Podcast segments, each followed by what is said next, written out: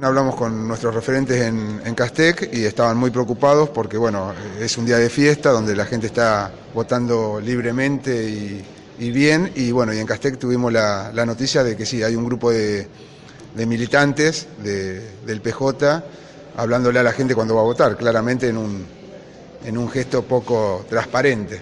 Eh, hablamos con, con, la policía y bueno, nos dijeron que hicieran la denuncia, así que bueno, estamos haciendo la, la denuncia del caso. ¿Qué es un, un, grupo de militantes del PJ?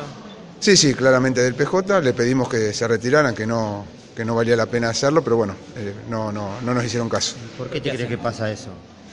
Ah, bueno, por ahí son viejas prácticas, uno viene con este, muchos años del mismo signo político, hoy la gente claramente este, está mirando otra opción y bueno, y por ahí se defienden de, esa manera. Eh,